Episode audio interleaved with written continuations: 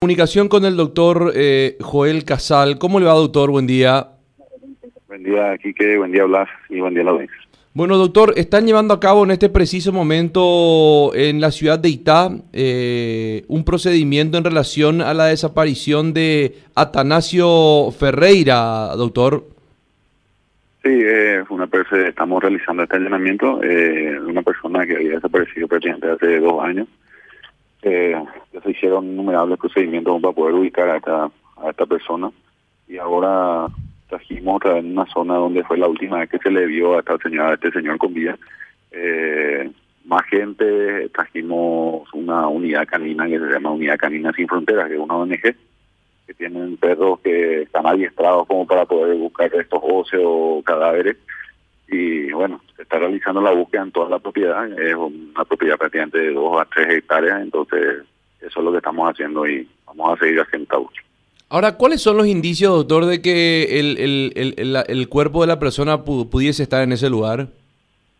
Bueno, existen ciertos testigos ¿verdad? Que, que aparecieron ahora eh, buscando la policía información sobre este señor. Vez manifiestan que solamente él fue visto en esta zona, estuvo en esta casa y de que de aquí nunca salió. Es lo que la presunción que existe, nadie le dio más salir de esa fecha de que él desapareció, prácticamente él coincide con la fecha que él estuvo acá. Eh, existen imágenes en circuito cerrado prácticamente que le ven entrar, que de que entró en esta en esta propiedad.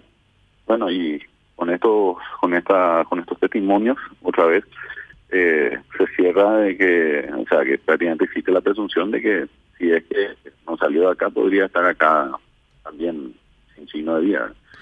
O sea, su resto, así es que es así. Ahora, ¿la causa está caratulada como desaparición de persona, doctor? Sí, en la causa está caratulada como hecho a determinar en realidad.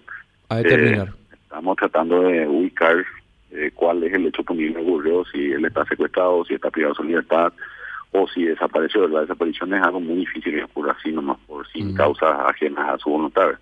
Entonces también existe la presunción de que pueda existir homicidio. Entonces la gente de homicidio de la Policía Nacional, conjunto Policía Antisecuestro, también están trabajando y están recabando más información, ya que es casi la misma zona también que el caso de Ayena. Entonces también estamos aprovechando la oportunidad de unir los casos para poder buscar dos personas ya. Ahora, la, la denuncia fue realizada por desaparición de persona.